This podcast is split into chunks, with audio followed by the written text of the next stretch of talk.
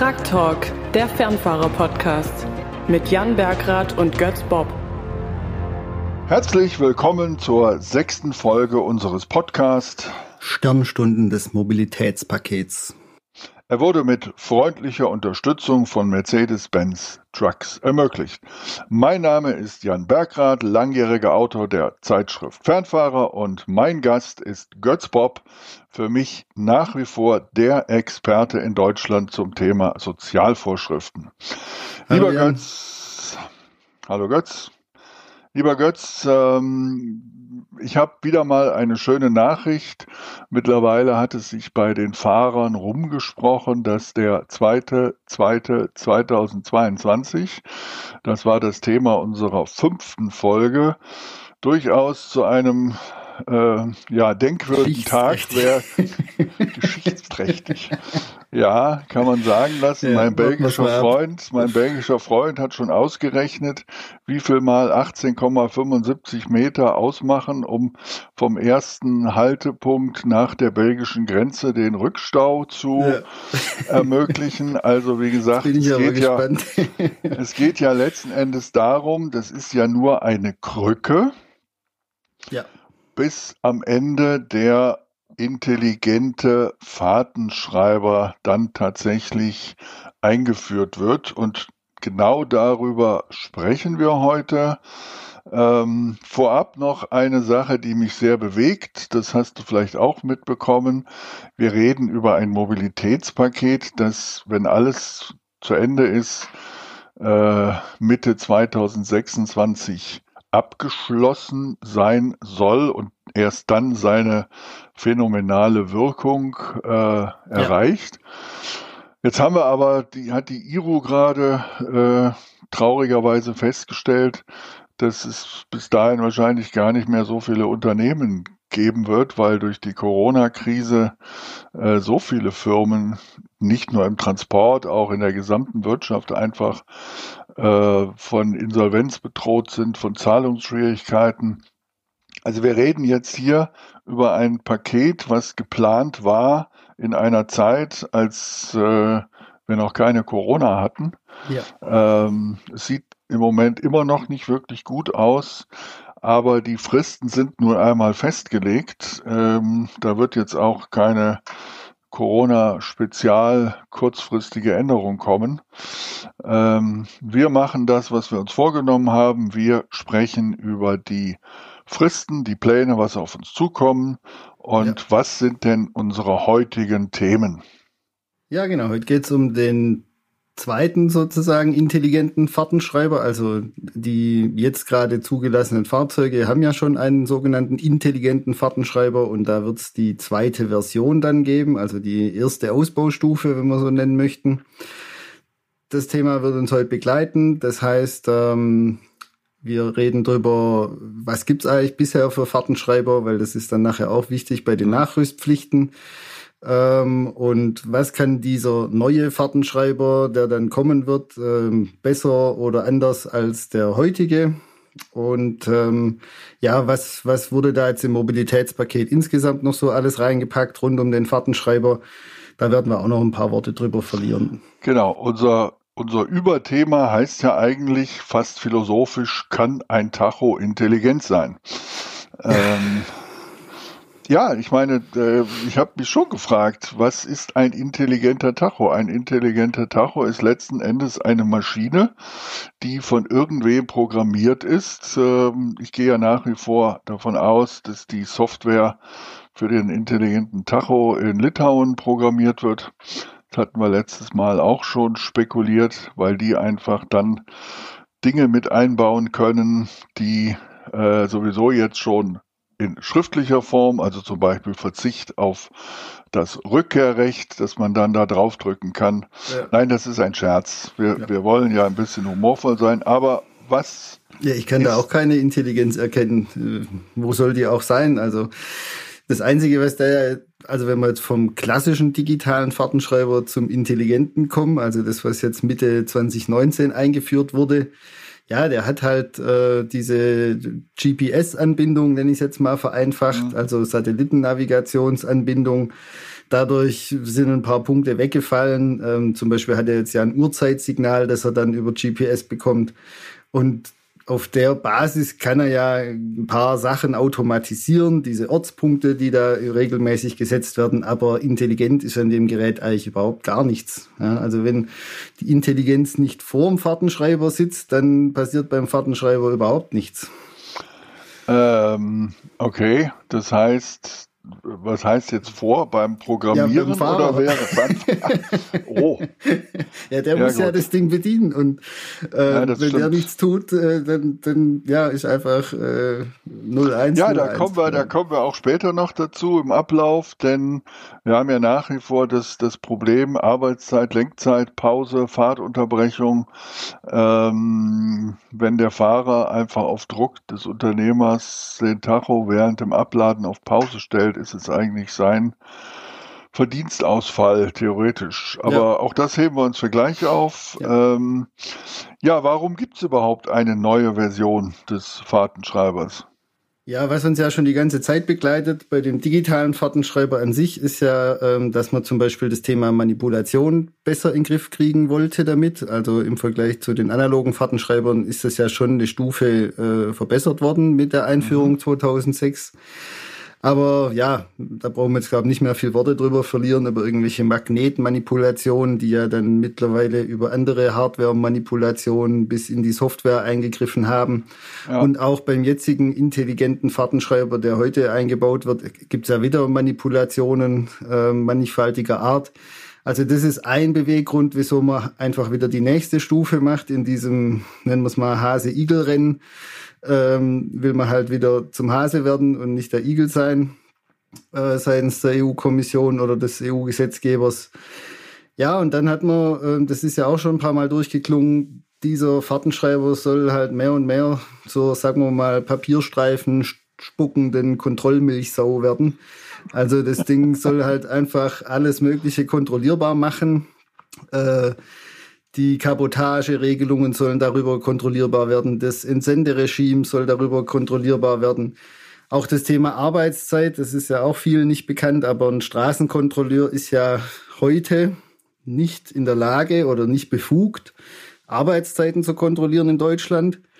Das dürfen ja nur die Gewerbeaufsichtsämter Nein, machen. Halt, halt, halt, der Widerspruch. Oh. Wir hatten gestern bei Fernfahrer Live okay. tatsächlich äh, einen Polizisten der Polizeiinspektion Göttingen und der sagte, sie können es tatsächlich äh, äh, notieren und dann natürlich weiterleiten an die Gewerbeaufsicht. Ahnden ja, können sie es nicht. Das Aber sie, ja damit.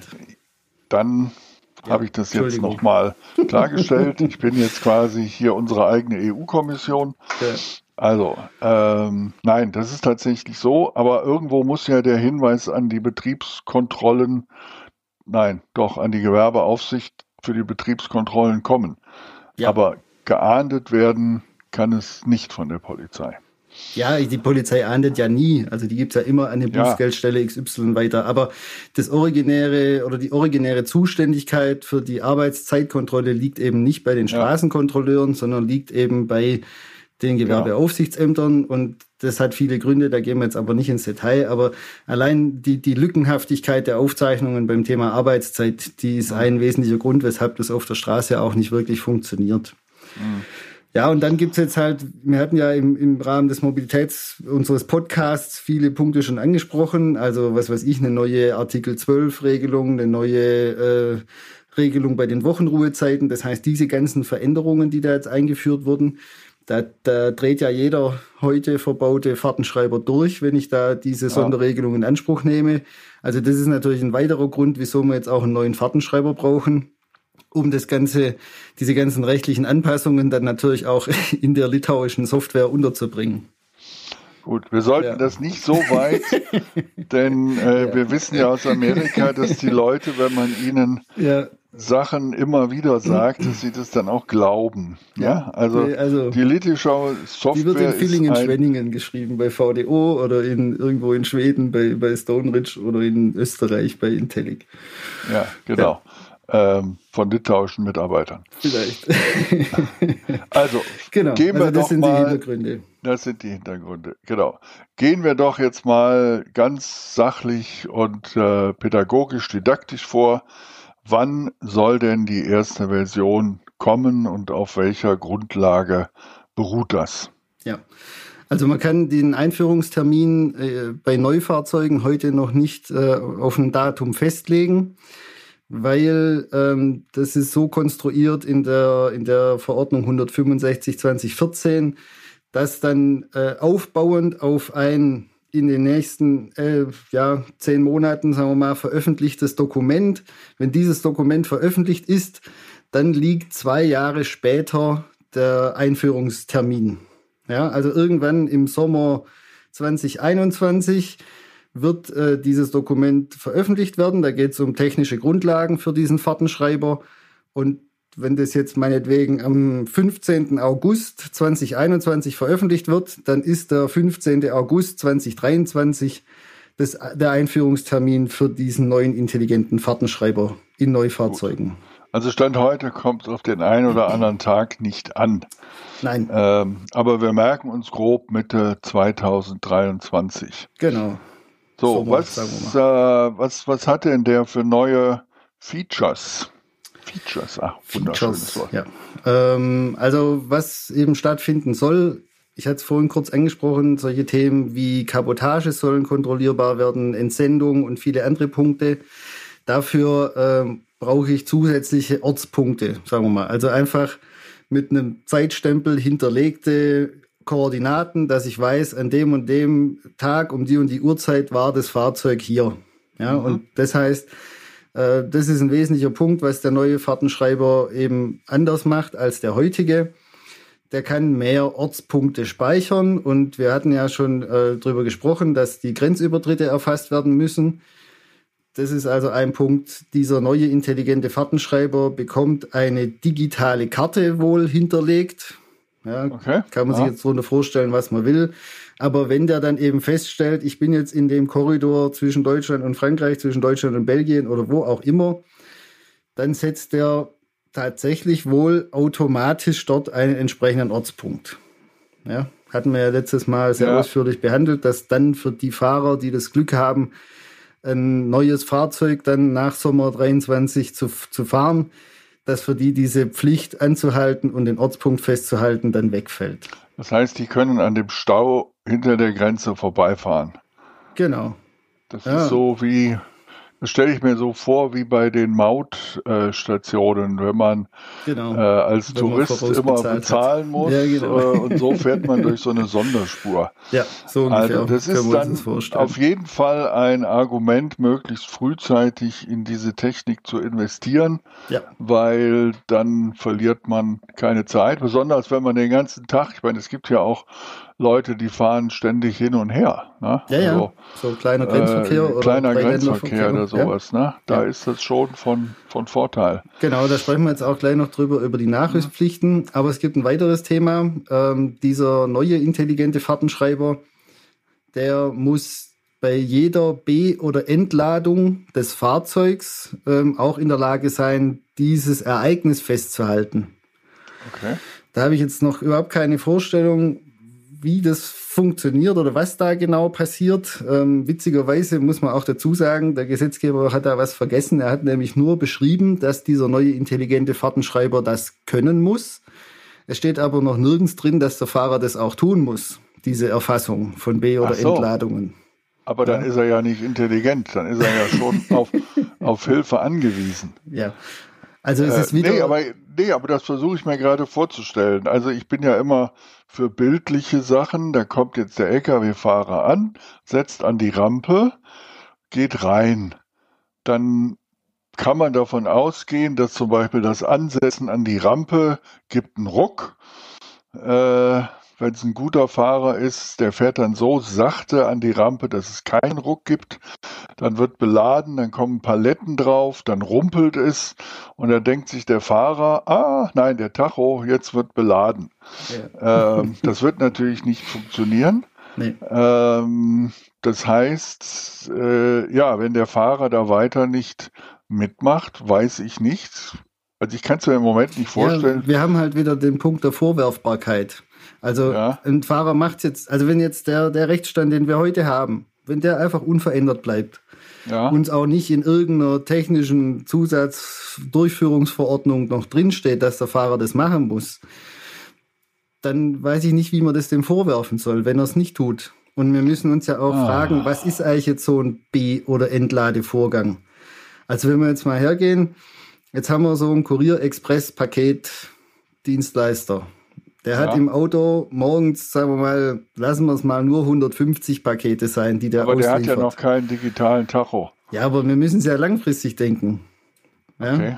Und wenn der, gut, das kommt jetzt nur im, im, nee, das passt ja auch. Also ab Mitte 2025 im grenzüberschreitenden Verkehr zumindest, ja, ist ja auch egal. Aber jetzt stellen wir uns halt vor, wir haben es nicht mit einem DHL-Mann zu tun, sondern mit einem von UPS. Der hat ein Fahrzeug mit siebeneinhalb Tonnen oder mit fünf Tonnen. Okay. Ja, der hat dann auch einen digitalen Fahrtenschreiber drin. Ja, soll der jetzt 200 Mal am Tag da irgendwas aktivieren? Oder dann gehen wir aufs Stückgut, ja. Wenn jetzt einer mit einem 7,5 Tonner, 12 Tonner Stückgut ausliefert in der Stadt oder egal wo, dann hat er ja im Zweifel 12, 15 B- und Entladestellen. Also nee, man könnte das aber mit einem Scan, die werden ja sowieso gescannt und dann könnte man das Ding an den Scan vom, dann braucht der Tacho einen Scanner. Ähm, ja, was ich halt nicht kapiere für den, ich meine, ja. im, im grenzüberschreitenden Kontext, ja, wenn es dann um Kabotage geht, dann kann ich es verstehen, dass man eine Info haben will, wann hat er das Fahrzeug B oder entladen. Ja. Aber jetzt rein beim Binnenverkehr, ja, wenn hier einer in der Region Köln Stückgut ausliefert für Emons, ja, was soll denn ja. das sein? Also wieso soll der denn jetzt jede B- oder Entladung erfassen? Das ist doch eine völlig sinnfreie Information. Und wie du gesagt hast, äh, in, in, den ganzen, in der ganzen Softwarearchitektur des Unternehmens, in dem Tracking und so weiter von den Sendungen sind die Informationen ja da. Aber ich frage mich, was hilft uns das im Bereich Fahrpersonalrecht? Was hilft uns das im Bereich Entsendung, Kabotage, weil diese ganzen Themen überhaupt keine Rolle spielen?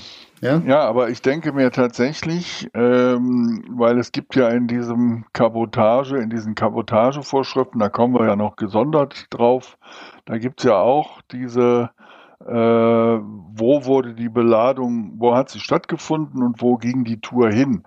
Äh, ich glaube, die Politik in Brüssel hat irgendwie nur den, den Überlandverkehr, äh, also den Komplettladungsverkehr im, im Auge gehabt. Äh, der kommt aus Dänemark, lädt da äh, irgendwas, Butter, und bringt die nach Paris auf den Großmarkt und dann ist das der Entladepunkt. Ja. Ich, äh, ja, aber dann muss man das auch reinschreiben finde ja, ich. also ich, ich denke, wenn man das Thema nochmal anfasst, sollte man das auf jeden Fall für die reine Binnenbeförderung mal ausnehmen. Ja, ja. ist halt, ist halt schwierig wieder, weil wenn wir jetzt gerade so einen Grenzgänger haben, ja, mhm. dann kann es ja tatsächlich sein, einer fährt jetzt von morgens von Köln in die Niederlande, liefert dann da was aus und dann macht er geschwind mal zwei Kabotagebeförderungen, kurze Sachen in, in Holland und fährt mhm. dann wieder zurück, ja. Also da wäre es natürlich schon wichtig, diese Information zu haben. Aber wenn jetzt einer tatsächlich nur innerhalb des Landes, äh, in dem er halt, in dem das Fahrzeug zugelassen ist, etc., wo das Unternehmen sitzt, unterwegs ist, warum soll der da äh, B- oder Entladungen erfassen. Also es naja, erschließt sich mir noch nicht ganz für die nationalen Beförderungen. Sich tatsächlich schon, weil das ist das große, große Problem, dass die Fahrer eigentlich viele viel zu lang arbeiten. Ähm, ich weiß nicht, wie das im Moment geregelt ist, aber man kann ja als Arbeitgeber, also als Spediteur, kann man ja, wenn man sein Auto, sein LKW bestellt, kann man ja, glaube ich, sagen zum ersten Mal, wie der Tacho programmiert sein soll, ob der auf Pause oder auf Arbeit steht, automatisch. Und wenn ich das so mitbekomme von den Fahrern, dann sagen die, mein Tacho geht immer automatisch auf Pause oder Fahrtunterbrechung. Und eigentlich wäre es ja andersrum, dass automatisch äh, der auf Arbeitszeit stellt und der Fahrer dann aber sagt, nein, ich mache Pause. Ja gut, aber ähm, der Fahrer muss auch bedienen. Also da, so kann man sich ja, ja nicht rausreden. Ich finde diese Einstellung auch völlig daneben, ähm, weil die im, im Regelfall nicht richtig ist. Also die allerwenigsten ja. Fahrer, klar, wenn ich jetzt rein im, im Fernverkehr Kilometer runterbolz, dann mag das sein, dass wenn ich mal anhalte, dass es dann in aller Regel für eine Fahrtunterbrechung ist. Aber diese Einstellung per se ist mal völlig daneben und auch das Unternehmen kann sich ja nicht rausreden. Die müssen ja monatlich die Daten anschauen und wenn die sehen, mein Fahrer hat nur zwei Tätigkeiten, die bestehen aus Lenken und aus Pause, Schrägstrich Ruhezeit, das kann es ja auch nicht sein. Also. Nein, aber das würde doch endlich dazu, das ist ja meine Rede, wenn das mal wirklich durchgesetzt würde, dann würde auch der dann würde auch der Unternehmer irgendwann zu dem Punkt kommen, ich verliere an Produktivität meines Fahrers. Also soll doch bitte schön der Empfänger das Auto selber beladen und dann passt es wieder. Und diese Grauzone, die es seit vielen, vielen Jahren gibt, die würde oder die müsste, um diesen Beruf wieder attraktiv zu machen, endlich ausge, äh, ausgehebelt werden. Aber wir wissen immer noch nicht, trotz dieses kleinen Exkurses, wie der intelligente Tachograph selbst entscheiden soll, wann der Fahrer entlädt oder nicht. Ja, also es ist wieder sehr kurios formuliert, wie man das ja schon bislang hatten in der 16514, mhm. dass der Fahrtenschreiber das alles automatisch machen soll. Er hat ja auch nie Beginn und Ende des Arbeitstages automatisch erfassen können. Wie soll er das auch wissen? Er ist ja nicht intelligent. Ähm, jetzt soll er eben diese B- oder Entladevorgänge auch automatisch, so heißt es explizit in dem ja. Gesetzestext erfassen. Das ist natürlich völliger Quatsch. Ähm, vor allem, weiß man vielleicht noch kurz, bevor wir nochmal auf den Punkt automatisch eingehen, also auch im Bereich Personenbeförderung, da gilt es ja genauso. Ja. Was ist denn ein B- oder Entladevorgang im Bereich der Personenbeförderung? Also es Tür assoziiert ja ein bisschen eine Sache, ja, die da B- oder entladen wird. Und ähm, wenn jetzt ein Fahrgast kommt mit einem Koffer und der Fahrer lädt ihn dann da unten ein, dann ist eine B- oder Entladung, aber wenn ein Mensch ein- oder aussteigt, nicht. Also, na, ist jetzt egal. Steht da wirklich B- und Entladen drin bei den ja. Koms? Ja, Okay. Es steht nur B- oder Entladung. Es steht, es wird keine Bezug genommen auf, auf Güterverkehr oder Personenverkehr. Ja, findet Super. an der Stelle nicht statt. Super intelligent. Ja, gigantisch. Äh, ja, ja. Ja, also was man noch sagen muss bei dem Thema automatisch. Ähm, es ja. gab äh, EU-Gesetzgebung, äh, da ging es um das Thema On-Board, also an Bord Wiegesysteme. Also mhm. das äh, war in der Diskussion oder manche, Bund manche Mitgliedstaaten haben das auch umgesetzt. Ähm, das heißt, ich kann ab einem gewissen Datum der Erstzulassung eines äh, Fahrzeugs, Schrägstrich Anhängers, das gesetzlich vorschreiben, dass das Fahrzeug über Sensorik verfügt, die eben eine B- oder Entlade, äh, ein, ein entsprechendes Ereignis feststellen kann. So. Mhm. Und da wäre natürlich der, die, die Kopplung dann zum Fahrtenschreiber ein relativ leichtes über den CAN-Bus vom, vom Fahrzeug halt. Spiele ich dann sozusagen aus der Sensorik, was die, was den Gewichtszustand des Fahrzeugs anbelangt, eine Information in den Fahrtenschreiber.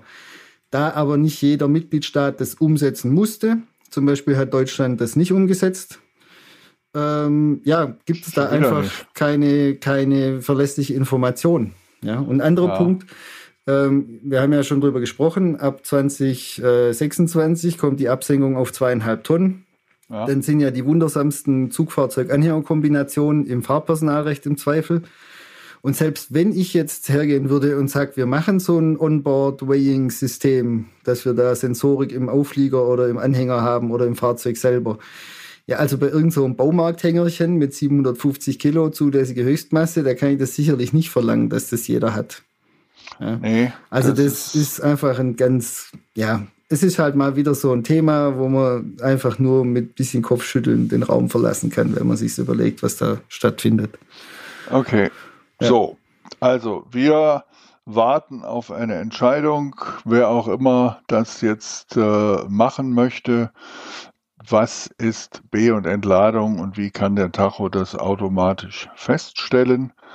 Ähm, ich sehe da noch ich sehe da im Moment noch keine Möglichkeit. Der mhm. Fahrer wird es weiter in der Hand haben. Ja. Und äh, der intelligente Fahrer, der weiß, dass er damit Geld verdient, wenn er sich nicht selber bescheißt, der stellt dann ja. auf Arbeitszeit. Ja. Ja, so. das ist auch noch nicht klar. Also wie wird es dann stattfinden? Gibt es da eine eigene Symbolik dafür? Weil mit Beginn, Ende Land kommen wir da sicherlich nicht weiter an dem Punkt. Ähm, ja, vielleicht gibt's dann das kleine Paket mit Schleifchen drumrum als Piktogramm, dass ich das dann drücken muss, wenn ich es dann tatsächlich mal müssen, also wenn ich es tatsächlich tun muss, wenn das gesetzlich geregelt wird. Da wissen wir noch nicht genau, wie das läuft. Oder es gibt so eine Taste mit zwölf, äh, mit zwölf Sternen auf blauem Grund. Alles, was nicht, nicht erklärbar ist, genau. drückt, man, drückt man auf EU. Genau. ja, denkt ihr dann was. Kommt, dann kommt der Ausdruck zurück auf los. Ja. So, also jetzt haben wir zwei Themen, die der neu kann. Also wir haben den Grenzübertritt und wir haben das Thema B- und Entladung. Und als dritten großen Punkt haben wir, äh, dass dieser neue intelligente Fahrtenschreiber einen Datensatz letztlich hinterlegen muss, auch auf der Fahrerkarte natürlich, mhm. ob dieser Fahrtenschreiber in einen LKW oder in einen Omnibus eingebaut war. Ach so. Oder okay. ist. Ja? ja? Also der Hintergrund ist der, ähm, die, die Busbranche, die, die Omnibusunternehmen, die streben schon seit mehreren Jahren danach, letztlich ein eigenes Lenk- und Ruhezeitregime zu kriegen oder eben grundlegende Abweichungen zu erreichen. Also da gibt's den, das klassische Beispiel, dass man halt, wenn man, also wir reden jetzt nur über den Busreiseverkehr, nicht über den Linienverkehr ja. oder so, der ist ja heute schon äh, sehr abweichend geregelt sondern es geht um den sogenannten Gelegenheitsverkehr mit Omnibussen. Und ähm, kann man ja nachvollziehen. Also wenn man jetzt so eine Busreise macht und da Pinkelpause macht, dann will man ja vielleicht lieber dreimal 15 Minuten Pinkelpause machen als einmal 15 und dann 30 Minuten. Ja, mhm. also ein Beispiel, warum die eine andere Fahrtunterbrechungsregelung haben wollen. Oder wir haben diese, diese Tagesausfahrten zum Skifahren, grenzüberschreitend, ja. Also jetzt aus meiner Region hier aus Stuttgart mal ins, ins Montafon, sage ich, nach Österreich und dann wollen äh, die, die Busunternehmer oder die Branche hätte dann gern äh, Möglichkeiten, die Schichtzeit zum Beispiel zu verlängern, wenn der Busfahrer da stundenlang dann auf die Skifahrer wartet, ja, und dann halt abends nochmal zurückfährt. Solche Themen sind es. Und um das Ganze vorzubereiten, brauche ich halt eine Information, wurden diese Daten jetzt in einem LKW oder in einem Omnibus erzeugt? Weil dann erst kann ich sie ja richtig einsortieren, rechtlich.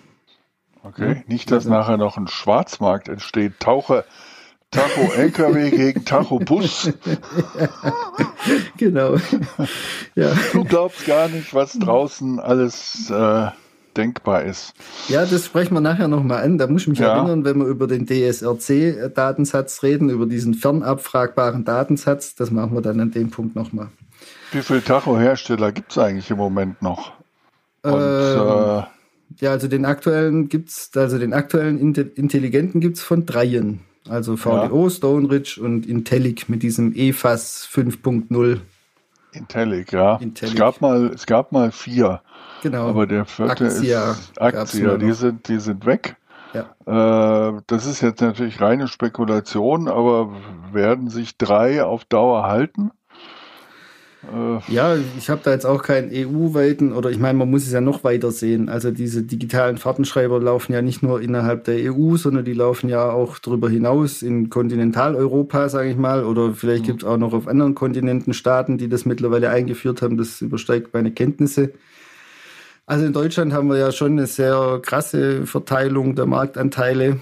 Aber ich weiß jetzt nicht, wie das EU-weit oder wie gesagt darüber hinaus aussieht. Ich meine, ähm, Intellic hat sich ja eine Zeit lang rausgezogen. Ich glaube, die haben die letzte Evolutionsstufe, ja, bin ich mir jetzt gar nicht so sicher, ob die da nach 2012, ähm, ja, aber müssen sie eigentlich schon gemacht haben, ein neues Gerät auf dem Markt. Weil, weil ich sag mal so, dass, äh, ich bin jetzt kein, ich war mal in Villingen-Schwenningen und habe mir das angeguckt. Mhm. Da gehört ja schon einiges an äh, Entwicklungsintelligenz dazu, das alles dann zu machen nach den Vor, äh, Vorgaben. Ja. Ähm, ist jetzt nur eine Spekulation, aber ich denke mal, dass vielleicht das tatsächlich dann doch zwei äh, machen und ein dritter vielleicht nicht, keine Ahnung. Aber das ist nicht unser Thema. Ja gut, nachdem sie jetzt äh, bei Intellic sich die Mühe gemacht haben, einen intelligenten äh, zu entwickeln und zuzulassen, ja, der wird ja auch mhm. zum Teil eingebaut oder kann zumindest nachgerüstet werden. Also ich denke schon, dass die mitmachen, auch nochmal bei der nächsten Stufe, weil sonst wäre das jetzt, ja, das ist Spekulation. Ja. ja. weil vor allen Dingen wir brauchen ja Unmengen an Tachos. Ne? Also wie ja. viele Tachos gibt es in Europa? Äh, dreieinhalb Millionen oder mindestens? Frag jemand, der es weiß, ich habe keine Ahnung. Ja, also wenn also die, schon ein Haufen, ja. Ja, und wenn dann noch die, die kleinen Transporter dazukommen, dann äh, ist es ja eine unbeschreiblich große Zahl an Tachos, die ja. ein, vielleicht, vielleicht werde ich mein Aktienpaket umschichten. ja, für die Altersvorsorge, aber dann kommt vielleicht das Szenario von der IRU und dann gibt es gar keine Unternehmen mehr. Nee, nee, nee also lieber nicht. Äh, für die Versorgung von Industrie Da produzieren die Tachos ohne, ja. ohne LKW. Ja. Man oh, streitet ja immer noch, was das älteste Gewerbe ist auf der Welt. Also ich bin eher beim Gütertransport als bei anderen Sachen. Okay. Also, ähm, aber ist ja ein guter Punkt. Gehen wir mal, denke ich, weiter zum Thema Nachrüstung, weil da hat sich ja. auch einiges getan.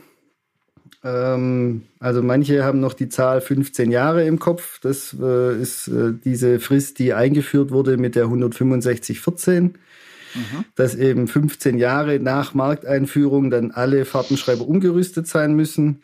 Die können wir jetzt komplett streichen, die 15 Jahre, ähm, sondern es ist jetzt deutlich verkürzt worden. Ähm, vielleicht mal vorab einfach nochmal zur Klarstellung. Also wir sprechen jetzt von der zweiten Generation digitaler Fahrtenschreiber. Das sind die intelligenten. Ja? ja. Also das ist die zweite große Evolutionsstufe bei den digitalen Fahrtenschreibern. Die erste. Generation digitaler Fahrtenschreiber sind eben die, die äh, ab 1. Mai 2006 eingeführt wurden. Also die ja. praktisch auf den analogen Fahrtenschreiber äh, mit Tachoscheibe abgelöst haben. Also vom 1. Mai 2006 an sprechen wir von der ersten Generation. Die war nicht intelligent. Die war nur digital. So wie der okay. jetzige auch nur digital ist. Ich weiß auch nicht, warum er das gebraucht hat, dem äh, das äh, ja den, den Badge äh, intelligent anzuhaften, weil ja ist er einfach nicht. Aber ich meine, die, die Gesetzgeber müssen auch immer mehr Marketing machen für ihr Tun und ja. vielleicht kommt es daher. Also auf jeden Fall, nur um es nochmal klarzustellen, auch dieser digitale Fahrtenschreiber der ersten Generation hatte insgesamt drei verschiedene Versionen. Ja, das ähm, ja. viele orientieren sich da an diesen Bezeichnungen der Hersteller. Also wir hatten ja bei VDO 1.0, dann bla bla bla 1.2, 1.2a, 1.3, 1.4, 2.0, 3.0, 4.0. Also damit komme ich, ja, wenn ich es weiß, wie die zuzuordnen sind zu den verschiedenen Versionen, äh, kann ich mich da entlang hangeln. Aber ich höre immer wieder, ja, die vierte Generation des VDO-Fahrtenschreibers. Also das ist nicht ja. die offizielle Kategorisierung, wie die EU das vornimmt, sondern die spricht eben von der ersten Generation. Das sind alle Geräte eben zwischen diesem 1. Mai 2006 und dem 14. Juni 2019. Das ist alles erste Generation. Also sagen okay. wir mal 13 Jahre lang. Und seit 15. Juni 2019 sind wir jetzt in der zweiten Generation und das haben wir ja vorhin kurz angesprochen. Zum Sommer 2023 gehen wir dann in die Version 2 der zweiten Generation. Ja, hm. die Version der zweiten Generation. Die Version 2, genau. zweite Generation. Die ist so. dann richtig intelligent. Die, da schlägt Blitze raus. Ja.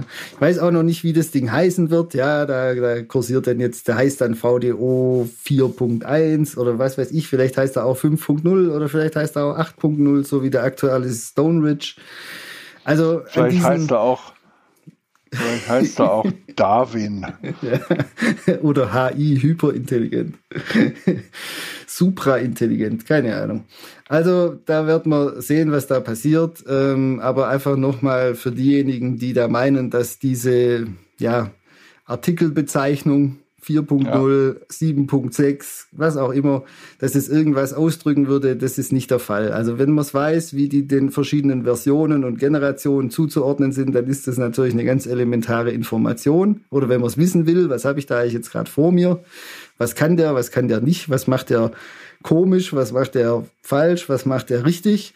Da brauche ich natürlich die Info, aber für diese Frage, die wir jetzt klären, ist es erstmal zweitrangig weil bei den Nachrüstfristen ist es eben so, dass alle analogen Fahrtenschreiber, also alles vor Mai 2006 und alle digitalen Fahrtenschreiber der ersten Generation, also bis 14. Juni 2019, die müssen spätestens am 01.01.2025 durch die neueste Version des intelligenten Fahrtenschreibers ausgetauscht worden sein. Gut. So. Ich bewundere einmal mehr, dass du alle diese Daten so im Kopf hast. Das war schon in der letzten Folge sehr beeindruckend. Ähm, das heißt, man muss ein Unternehmer dann mal bestellen. Man muss er dann sagen. Ja, also er hat halt eine, eine, Bandbreite, wo er das machen kann. Ja, wenn die Dinger im Sommer 2023 für die Neufahrzeuge kommen, ich weiß nicht, ob es da sofort äh, Ersatzgeräte geben wird für Bestandsfahrzeuge sagen wir mal einfach ab Herbst 2023 bis eben zum Jahreswechsel 24, 25, also spätestens am 1.1.25 muss mein Fahrzeug nachgerüstet worden sein.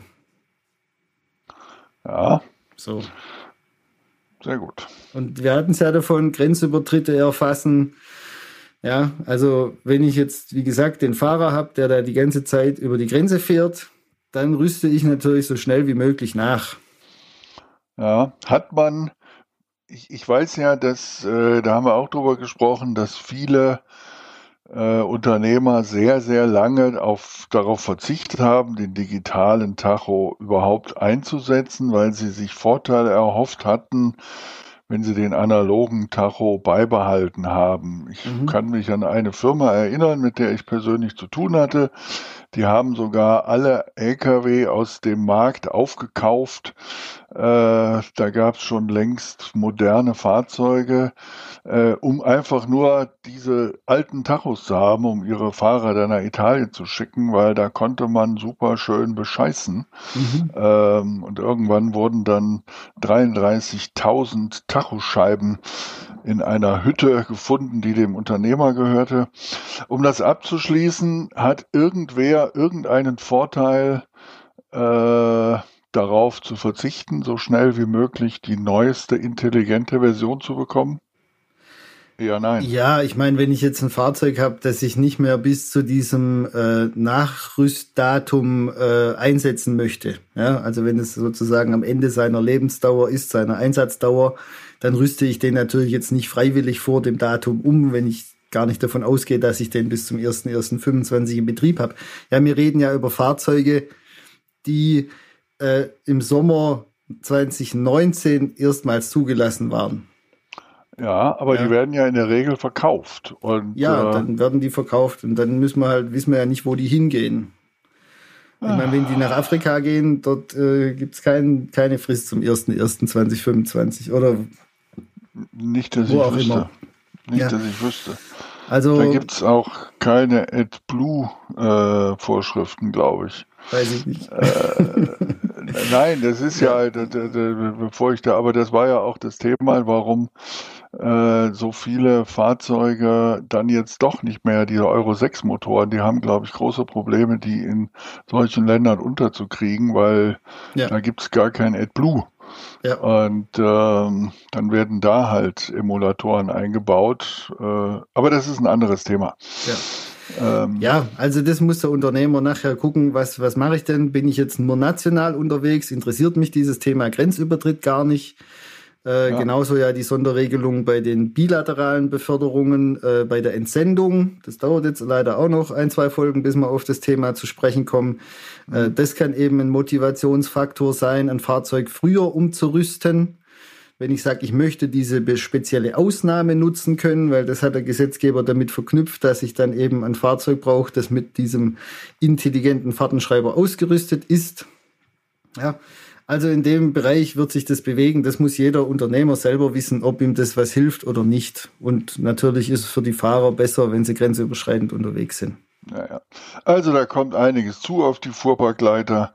Genau. Und äh, ich denke so auch, auch wieder zurück, dann kann man seinen LKW, so wie früher die Pkw, schon mit Blaupunkt-Navi Genau. Kann man wahrscheinlich besser verkaufen, wenn er schon den digitalen Intelligenten der zweiten Generation drin hat. Version.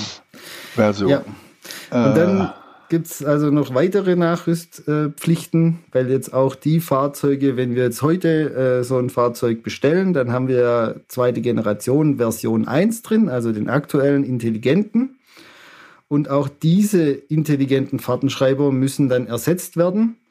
Da können wir das Datum auch noch nicht hundertprozentig festlegen, sondern können auch wieder nur vom Sommer 2025 sprechen, also ein halbes Jahr nachdem die erste Generation ausgetauscht worden sein muss, muss dann auch die zweite Generation Version 1 ausgetauscht worden sein. Das heißt, ab Sommer 25 soll es in der EU kein grenzüberschreitend eingesetztes Fahrzeug mehr geben, das nicht über die aktuellste Version des intelligenten Fahrtenschreibers verfügt. Super. Ja. Und Toll. das ist Und wo halt. Kann man das, wo kann man das nachlesen? Weil, ich meine, wir reden jetzt darüber, wir sprechen das, äh, ja. aber irgendwann äh, muss das ja vorgegeben sein, äh, in welchem Gesetz steht das? Ist das schon schriftlich also das, äh, das wissen wir dann, wenn, wenn das Datum feststeht für die also. Markteinführung, weil das wird ja. dann wiederum einfach zwei Jahre später sein. Ja? Okay. Also wir kriegen Gut. jetzt irgendwann diesen Durchführungsrechtsakt, was die hm. technischen Vorschriften anbelangt, und dann haben wir eine 2 plus 2 Regelung, also zwei Jahre später Markteinführung und zwei Jahre später Ersatz aller intelligenten Fahrtenschreiber. Gut. Aber also Sommer 25 schon. ist halt das Einzige, was wir zurzeit sagen können. Sommer 25. Ja. Und, Und dann sind wir am Sommer. Anfang wieder. ja. Und dann sind wir am Anfang äh, wieder der jetzigen, der heutigen Sendung, ähm, weil dann ja das System erst so richtig funktioniert, ja. Also wenn alle ja. dann auf einem Stand sind, was den Fahrtenschreiber anbelangt, und wenn die dann alle diese ganzen Daten erfassen, egal ob sie jetzt erfasst werden müssen oder nicht und wie auch immer, äh, dann entfaltet das System sozusagen seine volle Wirkung, wenn wir es jetzt mal kontrollseitig sehen. Genau, ja. seine volle Wirkung. Ja, dann ja. fangen wir doch mal äh, genau auf der Gegenseite an, also nicht auf der Gegenseite, auf der Seite der Kontrollbehörden, weil äh, so intelligent der Tacho auch ist, er muss ja trotzdem kontrolliert werden. Denn ja. äh, der gibt ja nicht automatisch seine Daten dann zur Polizei, sondern die Polizei muss ihn ja oder das BAG müssen den Tacho ja wahrscheinlich dann trotzdem immer noch auslesen oder überwachen. Mhm. Ähm, das wäre irgendwo irgendwo fehlt mir da noch was. Im Prinzip müsste es doch irgendwo in Brüssel einen zentralen Rechner geben und da laufen alle diese Daten zusammen und dann sieht man sofort, da ist jetzt einer über die Grenze und der müsste jetzt seinen Mindestlohn bezahlen und dann kriegt er direkt die Rechnung. Ja. Das wäre konsequent. Das war auch mal Aber, drin, da kann ich mich noch gut erinnern, ähm, ja. in dem, ich weiß jetzt nicht, ob es der erste Bericht war von dem Wim van de Kamp, der erste Berichterstatter mhm. zu, zu den Sozialvorschriften. Da war das drin, dass es so eine Art Datensilo gibt. Also alle Daten müssen in einen riesigen Speicher transferiert werden. In Echtzeit, glaube ich, stand da sogar wörtlich drin. Ja. Und dann hätten alle äh, Kontrollorgane in der gesamten EU auch in Echtzeit äh, Zugriff gehabt auf diesen äh, Datenspeicher und hätten alle Daten zu jedem Fahrer, zu jedem Fahrzeug immer überall präsent gehabt. Das stand da mal drin. Es äh, ist aber nicht mehr. Nein, nein, das ist, äh, das ist rausgeflogen. Also okay. was wir ja haben, äh, auch schon beim jetzigen Intelligenten, ist diese Fernabfrage auf kurze Distanz. Also diese ja DSRC, Dedicated Short Range Communication.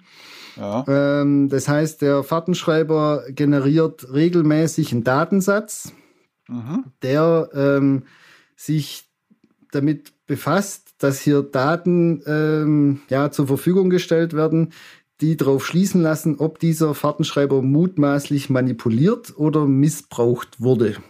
Darum geht's. Okay. Ja. ja. Also Stand heute dürfen dort keine personenbezogenen Daten transferiert werden, sondern ähm, ja, das sind im Endeffekt ein paar technische Informationen, also und halt auch Punkte, die auf eine missbräuchliche Verwendung hinweisen, zum Beispiel äh, Stecken der Fahrerkarte während der Fahrt, ähm, ja. Stromunterbrechung, äh, Differenzen zwischen Weg- und Zeitsignal. Ja, das sind ja. jetzt so ein paar technische Punkte. Ich habe es mir jetzt auch nicht aufgeschrieben, deshalb äh, erzähle ich jetzt einfach mal, was, was mir im Kopf rumfährt zu dem Punkt. Also es ist so ein Datensatz mit, ich glaube, neun oder zehn Informationen, der wird regelmäßig erzeugt und dann kann der Kontrollbeamte praktisch vom Straßenrand oder vom nebenherfahrenden, vorausfahrenden, ja. folgenden Fahrzeug diesen Datensatz auslesen. Direkt, da muss ich nochmal eingreifen, weil das gab letztes Jahr, glaube ich, Riesenverwirrung durch wieder mal falsche gestreute Informationen. Es können nicht die Lenk- und Ruhezeiten während der Fahrt überprüft werden. Nein, können nicht. Genau. Das, ja, Stand äh, heute, müssen wir jetzt dazu sagen. Ja, Stand heute, genau. Ja. Ähm, aber das, äh, das hat, glaube ich, letztes Jahr für Aufsehen gesorgt oder ja. sogar in diesem Jahr. Also, man kann erkennen, ob missbräuchlich unterwegs ist. Ja, mit der Hoffnung, dass da nicht wieder von den polnischen Schmieden die oder den süditalienischen äh, Bastelbuden die äh, irgendwelche UPS-Anwendungen äh, schreiben und das dann direkt einführen, dann nicht wieder was dagegen entwickelt wird. Ähm, weil es, es, es letztes Jahr ging es ja durch die durch die Presse, dass irgendwie bis zu 1000 Tachos äh, manipuliert seien. Äh, das ist nur aufgeflogen, weil die Polizei in Antwerpen ein Auto gefunden hat, wo dann der Koffer drin war, wo das gemacht wurde, sonst wäre mhm. da keiner drauf gekommen. Und äh, ja, ist auch mein äh, Kenntnisstand, dass es eine reine ja, ja. Softwaremanipulation ist mittlerweile. Einfach genau. über die über die Download-Schnittstelle ja. äh, wird so ein USB-Stick sozusagen aufgesetzt, also halt mit diesem tollen äh, Stecker. Weil der sogenannte Kitas-Geber, der am Getriebe sitzt, der ist mittlerweile doch relativ gut abgesichert ja. und äh, da kommt kein Magnet. Ja, und das auch wenn auch in einem Beitrag des SWR vor wenigen Wochen das noch so gezeigt wurde. Aber ja, genau. ähm, ja. also was ändert sich jetzt hier bei DSRC? Ähm, einerseits wurde festgestellt, dass die Kontrollbehörden äh, bis Sommer 2024 mit dem entsprechenden Kontrollequipment auch ausgestattet sein müssen. Okay. Also da das ist natürlich immer etwas vage formuliert. Ähm, das heißt jetzt nicht, wie viel die haben müssen und äh, ob die das auch alles anwenden können müssen und ob das auch funktionieren muss. Aber es ist jetzt zumindest mal festgelegt, dass die bis Sommer 24 das haben müssen. Und ähm, ein zweiter Punkt, der ja mich doch sehr verwundert hat, als ich das dann gesehen habe, als das veröffentlicht wurde oder ja, die, die Entwürfe, die dann letztlich ja auch bestätigt wurden. Also man hat jetzt da schon ähm, in gewisser Weise Kompetenzen überschritten seitens des Gesetzgebers, weil jetzt tatsächlich personenbezogene Daten reinkommen in diesen Datensatz. Also mit ah. dem neuen intelligenten Fahrtenschreiber wird dann auch eine Information übermittelt, die heißt Überschreitung der maximalen Lenkzeit. Okay. So. Ja. Was ist die maximale Lenkzeit? Ja, wir haben einen Lenkzeitblock von viereinhalb Stunden. Wir haben eine tägliche Lenkzeit. Wir haben eine wöchentliche Lenkzeit. Wir haben eine doppelwöchentliche Lenkzeit. Also wir haben vier verschiedene Lenkzeiten, die maximal begrenzt sind, also überschritten sein können. Es soll wohl dieser Lenkzeitblock von viereinhalb Stunden sein, der dort hinterlegt wird. Also wenn ich jetzt vier Stunden und, und 40 Minuten gefahren bin, dann würde sozusagen die letzten zehn Datensätze, ich glaube, minütlich wird es äh, aktualisiert, würden dann die Information enthalten, dass dieser, dass diese Lenkdauer überschritten ist. Was das jetzt okay. mit mutmaßlich manipulierten und missbrauchten Fahrtenschreibern zu tun hat, das sollten mir tatsächlich mal einer erklären können. Das würde mich sehr freuen weil äh, Sinn und Zweck dieser ganzen Geschichte, ähm, also gerade wenn ich manipulierte Fahrtenschreiber suche, dann kann ich ja nicht davon ausgehen, dass die mir dann eine Lenkzeitüberschreitung ja. aufzeichnen. Ja? Also deshalb, da ist ja. da eigentlich schon dann eingebaut, dass der Artikel 12 ja die äh, Überschreitung der Lenkzeiten in Ausnahmefällen äh, gestattet. Nee, das ist ja genau der Punkt, ja, weil da hat man ja so schön drüber diskutiert darf ich jetzt die Fahrtunterbrechung schieben? Ja, also darf ja. ich über die viereinhalb Stunden hinauslenken oder nicht? Sind wir ja zu keinem Ergebnis gekommen, beziehungsweise haben wir gesagt, vorsichtshalber, auch wenn wir Artikel 12 ziehen, machen wir immer nach spätestens viereinhalb Stunden eine vollständige Fahrtunterbrechung. Ja. ja, also das ist jetzt wieder so ein Punkt, da könnte man einfach wieder äh, hinwerfen und den Raum verlassen, weil es einfach nur wieder ja, es sind Grenzübertritte meines Erachtens des Gesetzgebers, was er eigentlich tun darf und er setzt sich halt einfach drüber hinweg. So ganz klar und deutlich bringe ich das jetzt hier zum Ausdruck. Okay, das heißt, äh, da wird dann wahrscheinlich wieder irgendeiner äh, dagegen klagen, könnte ich mir jetzt vorstellen, weil es hat halt sich vielleicht noch nicht so ganz rumgesprochen, weil im Moment, äh, damit ich das jetzt auch wieder einbrechen darf, laufen ja die ersten Klagen gegen das, die Rückkehrpflicht der Lkw nach acht Wochen. Mhm. Wir warten immer noch auf eine Klarstellung, ähm, aber äh, wir haben ja große Probleme gerade. Das äh, BAG soll ja Mautdaten nutzen dürfen demnächst mal, um Kabotage zu verfolgen. Da tut man sich sehr, sehr schwer. Ähm, ja, vielleicht gehen dann hier die Datenschützer auf die, auf die Barrikaden. Äh, ja, ich finde es halt einfach wieder krass, ja. so einen Vertrauensbruch hier reinzubringen. Ja, ich sag okay. ursprünglich explizit nein, wir wollen nicht eure personenbezogenen Daten kontrollieren mit mhm. dieser DSRC-Abfrage. Wir wollen keine automatisierte Kontrolle. Aber mit so einem Datum, wenn ich sage, ja doch, aber deine Lenkzeitüberschreitung, die interessiert mich dann schon auch, ja, dann, dann bringe ich hier wieder diesen, dieses Vertrauensthema rein, das der Fahrer ja eigentlich haben muss. Aber jetzt haben wir tatsächlich die, die Situation, der Fahrer hat sich per se eigentlich nichts zu Schulden kommen lassen, also fährt vor allem nicht mit einem manipulierten oder missbräuchlich verwendeten Fahrtenschreiber durch die Gegend, ja. hat jetzt aber halt, warum auch immer, mal seine Lenkzeit überschritten und schon ähm, kommt beim Kontrollbeamten am Straßenrand sozusagen ein, ein grüner Pfeil, ja, hol den mal raus, da ist was. Und das sind die Punkte, die ich nicht akzeptieren will, dass der so, Gesetzgeber das, das einfach so macht. Jetzt, äh, das ist nicht, sondern äh, äh, das ist bei dieser, wir sind immer noch bei der Abfrage, da hatte ich genau. jetzt einen Moment. Ach so, das ist bei dieser Fernabfrage. Das ja. heißt, äh, nicht grundsätzlich, weil äh, eine grundsätzliche Lenkabf äh, ist ja nun mal ein, ein äh, eine Überschreitung. Das ja, ist ja, kann ja ein Verstoß das ist ja sein. Richtig. Und die ja. muss demnächst wie viele Tage mitgeführt werden? Nein, ausgewertet werden. Wir machen eine kleinen, ja, kleine Abprüfung hier. Äh, auch genau. Folge 5, 6. beantworten kann, der kann sich jetzt freuen.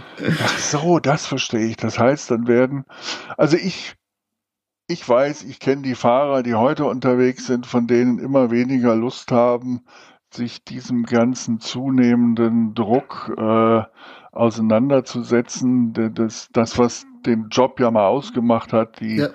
das Gefühl Freiheit. von Freiheit. Ja, nee, das ja, ist ja, für viele weiß. wichtig. Und die Älteren sind eigentlich nur noch froh, wenn sie es hinter sich haben.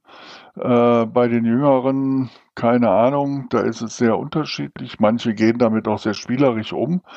Aber für die Unternehmer äh, wird es ja immer, immer krasser, weil de, auf, auf der Gegenseite läuft es ja nicht weiter. Die, äh, da werden Zeitfenster vergeben, dann werden die nicht eingehalten, dann ist die schöne geplante Tour hinfällig. Und das alles kannst du jetzt nicht mal eben großzügig, komm, fahr noch mal zehn Minuten länger, um, äh, das wird dann alles immer schlimmer auf den Unternehmer abgewälzt. Und ja die lassen es sich einfach äh, ja, aufs Auge drücken. Ja. Nee, also ich finde ich finde es einfach auch eine ganz schlechte Entwicklung, weil man redet immer über Fahrermangel und die Politik ja, ja. soll was tun gegen den Fahrermangel und diese Arbeitsbedingungen müssen verbessert werden. Aber dann kommen wieder solche Misstrauenspunkte hier rein und solche ja. automatisierten Kontrollmöglichkeiten. Also diese ja. Büchse der Pandora hat ja jetzt der Gesetzgeber geöffnet und nur der Gesetzgeber. Ja. Ich kann, ich weiß auch nicht, warum das dort reingekommen ist. Das, das übersteigt jetzt natürlich meine Kenntnisse, wer sich dafür eingesetzt hat, dass das da drin steht. Aber ich finde es einfach keinen keinen guten Punkt, ja. Also ich meine, es gibt so viele normale Arbeitnehmer, die auch mal über zehn Stunden arbeiten und sonst was. Und da gibt's auch keine automatisierte Kontrolle. Ja, oder kein, da geht nicht irgendwo eine Lampe an. Klar, beim Unternehmen selber geht hoffentlich eine an in der, in der Arbeitszeiterfassung. Aber das ist einfach hier, ja, das ist ein Punkt, den hätten wir meines Erachtens nach nicht, nicht machen dürfen wie oft nach Überschreitung der Arbeitszeit im Europäischen Parlament die Lampe angeht. Ja. Dauerhaft. ja. Nee, ähm, also. Nee, das, das ist jetzt halt so ein äh, Punkt. Ja, das war mir jetzt auch neu. Danke dir. Das ist äh, sehr, sehr gut. Lassen wir mal, haben wir noch was Schönes? Äh, Nö, wir können eigentlich gerade mit dem Thema Kontrolle weitermachen. Okay. Ähm, also ich hatte ja vorhin kurz angesprochen, wir kriegen diese Papierstreifen spuckende Kontrollmilchsau. Mhm. Also, wo bislang eben nur Lenkzeiten, Bereitschaftszeiten, Fahrtunterbrechungen und Ruhezeiten letztlich kontrollierbar waren und, in Klammer auf, auch Arbeitszeiten, äh, wird das Ganze jetzt eben deutlich erweitert. Ähm, die Arbeitszeiten auf der einen Seite sollen jetzt auch auf der Straße kontrollierbar sein. Da will ich jetzt ja. nicht in die Details gehen, wo ich da Probleme sehe. Aber das wird jetzt eben explizit aufgenommen in den Katalog. Ja. Und was ich wiederum gut finde, weil dann äh, ist es auf der anderen Seite vielleicht wieder möglich zu sagen, so ein Fahrer kommt dann tatsächlich mal tatsächlich auf seine acht oder maximal zehn Stunden am Tag. Aber dann ja. brauchen wir wieder viel, viel mehr Fahrer, weil jeder weiß, äh, ja das Logistikgewerbe funktioniert zu einem großen Teil in der Grauzone durch, äh, durch Überschreitungen der Zeit. Es ist halt niemand, der eine Stechuhr morgens in einem Büro steckt, sondern wir sind im Straßenverkehr, der wird immer schlimmer. Ähm, und das ist die große Befürchtung, die ich jetzt habe. Der Verkehr wird ja nicht weniger. Irgendwann sind vielleicht mal die Baustellen beendet. Ähm, draußen die die, die Möglichkeit, dass etwas schief geht, wächst. Ja. Die Chance, das irgendwie hinzukriegen, wird, wird immer weniger durch eine noch restriktivere Kontrolle. Äh, das kann man sich nur am grünen Tisch ausdenken. Also wer auch immer da Einfluss nimmt in Brüssel, es nehmen ja alle Einfluss in irgendeiner Weise, das ist nicht, das ist für mich nicht durchdacht und das wird sich langfristig, glaube ich, rächen. Ja. Gut. Ja, also auf jeden Fall ab 2.2.22. Wir haben heute mal wieder das äh, Datum von letztem ja. Mal. Äh, da greift dann diese Änderung in der Kontrollrichtlinie. Das ist die EU-Richtlinie 2006-22, aus der das eben hervorgeht, dass jetzt auch die Arbeitszeiten, also ab 2022 dann auf der Straße kontrollierbar sein sollen. Ähm, es geht aber weit darüber hinaus. Ähm, also Wiederholung zum, zum erneuten Male. Also die ganzen Marktzugangsvoraussetzungen, das Thema Kabotage also insbesondere soll kontrollierbar sein, gilt natürlich für den Güterverkehr wie den Personenverkehr. Ähm, was über die Tachodaten sonst noch kontrollierbar sein soll, äh, ist die Information zum Geschwindigkeitsbegrenzer. Also okay. diese ganzen Fahrzeuge, ähm, sagen wir mal, Fahrerlaubnisklasse D1 und C1 äh, und höher, die müssen ja einen Geschwindigkeitsbegrenzer haben auf 90 kmh, beziehungsweise, wie es ist im Omnibus, sind es 105 oder 110, weiß ich gerade gar nicht aus dem Stegreif. Also diese Information soll oder die Kontrolle der korrekten Einstellung des Geschwindigkeitsbegrenzers soll jetzt auch über den Fahrtenschreiber funktionieren. Was ich spannend finde, weil ja, ja, ähm, das Geschwindigkeitssignal hat, glaube ich, 6 kmh Toleranz beim Fahrtenschreiber. Ich glaube, beim Geschwindigkeitsbegrenzer sind es nicht ganz 6 kmh. Aber das sind jetzt Details, da wollen wir nicht ähm, reingehen. Ähm, es soll die, die Richtlinie zum Kombiverkehr kontrollierbar sein. Da hatten wir auch schon mal drüber gesprochen. Wenn der Vor- und Nachlauf im grenzüberschreitenden Kombiverkehr zukünftig zur Kabotage wird, wenn der einzelne wenn. Mitgliedstaat das umsetzt. Wenn. Ja, wenn. Ähm, dann soll es also auch anhand der Tachodaten ähm, ja, justiziabel, sage ich jetzt mal, also vor Gericht verwertbar, darum geht es ja, gemacht ja. werden. Und die ganzen entsenderechtlichen Vorschriften natürlich auch. Also Wiederholung erneut, ja, wir haben den Grenzübertritt erfasst, äh, wir wissen, er war in dem und dem Land, wurde er dann auch entsprechend entlohnt. Das ist dann die Frage, die danach kommt. Aber um diesen äh, also wenn ein Verstoß stattgefunden hat dagegen, dann wird er halt äh, der Verdachtsmoment erhärtet oder der Beweis vorgelegt, auch anhand der Tachographendaten. Jetzt komme ich nochmal auf eine unserer ersten Folgen zurück. Ja. Ähm, es geht nämlich darum, wo der Fahrer seine regelmäßige wöchentliche Ruhezeit verbracht hat. Ja. Und ich erinnere mich ganz dunkel, ähm, wenn er das Auto irgendwo abstellt, dann zeigt der intelligente Tachograph, das Auto steht jetzt, äh, sagen wir mal, in Bochum in der Industriestraße auf einem Speditionshof. Ja. Aber wo der Fahrer ist, äh, das geht das daraus nicht hervor. Ja. Und der ist auch, äh, da er das nicht immer noch nicht nachweisen muss oder hat sich da was geändert? Der muss nee. also keine Hotelquittung oder irgendwas mitnehmen. Ja. Ist da eigentlich die viel, viel größere Lücke? Also so intelligent finde ich das dann ehrlich gesagt auch wieder nicht. Da macht man was und äh, den Punkt hat man dann ausgelassen.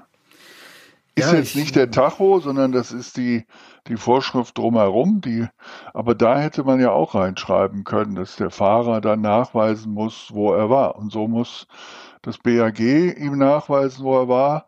Und wenn er nichts mit dabei führen muss, dann kann man das im Prinzip äh, nur auf frischer Tat machen. Und dann sind wir wieder an dem Punkt, wo wir immer sind. Es lässt sich kaum kontrollieren. Ja, also wer jetzt noch nicht verzweifelt genug ist an der Stelle, ähm, an der wir jetzt mittlerweile sind mit dem Mobilitätspaket, also was wirklich empfehlenswert ist, äh, sind diese Erwägungsgründe in dieser 2020 1054, diese, diese eigentliche Verordnung, ja, die das Mobilitätspaket jetzt hervorgebracht hat.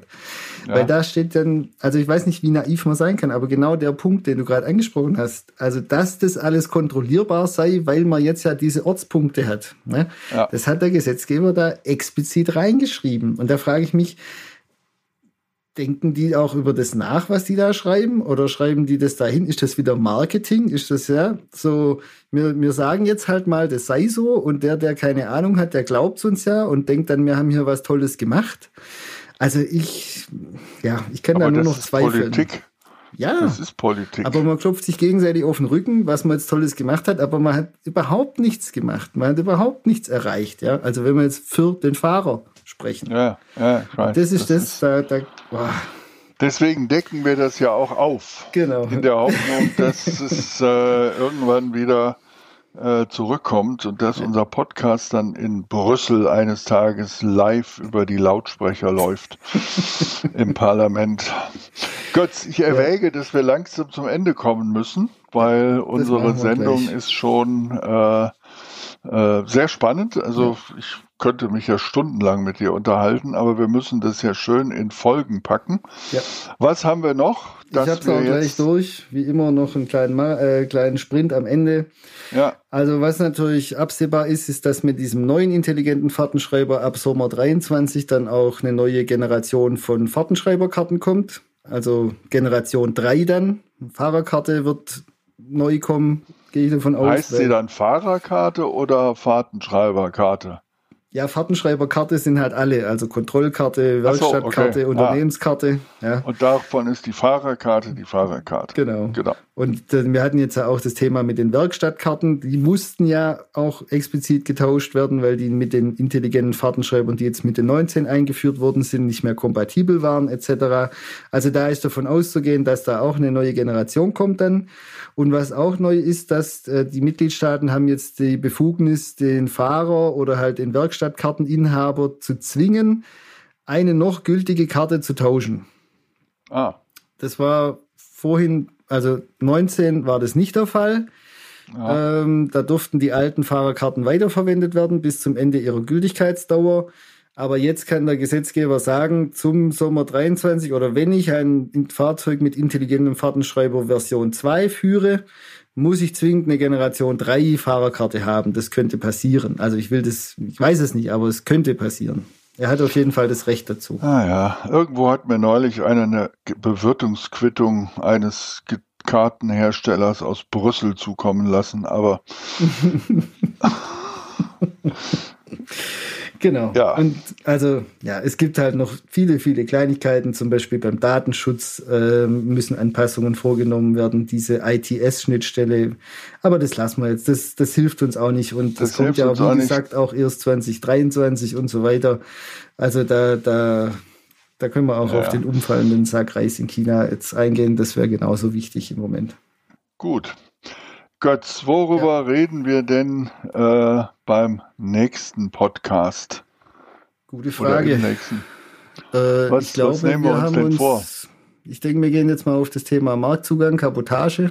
Das ist gut. Marktzugang da, ist gut, weil äh, es ist tatsächlich so, das BAG äh, hat jetzt mittlerweile neun Schwerpunktkontrollen absolviert Und das ist auch immer eine Frage, wie man es definiert. Aber von den bewusst herausgezogenen Fahrzeugen, das sind also die, die Kabotage machen, also ausländische Fahrzeuge, ähm, ist ungefähr ein Drittel davon illegal unterwegs. Mhm. Das ist eine Sache, die kann man so sagen.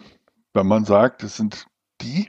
Auf den Gesamtmarkt ist es dann wieder die Frage, wie groß das dann ist, äh, das sollen andere entscheiden. Aber äh, es tut sich was. Es gibt auch Hausbesuche, die das BAG macht aufgrund dieser Daten.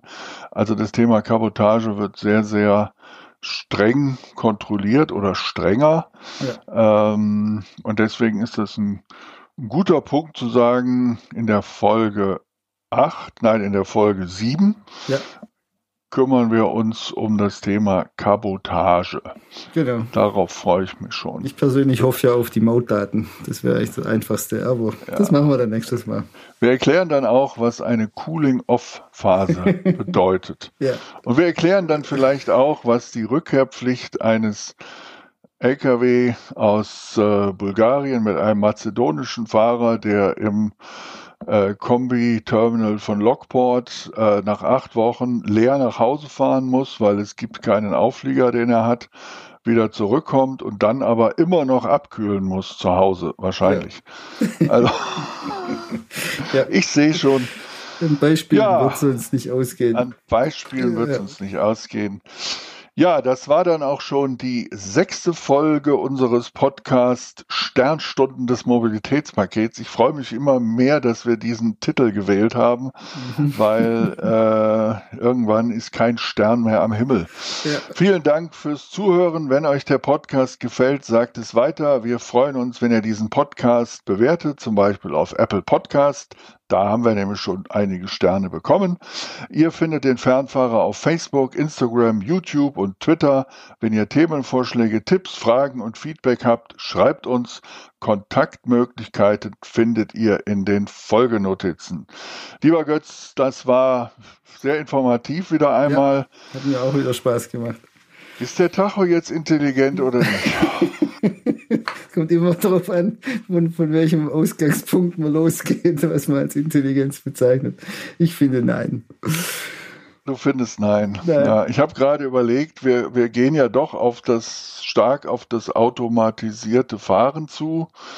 Ähm, braucht dann ein automatisierter LKW eigentlich auch ein Tacho?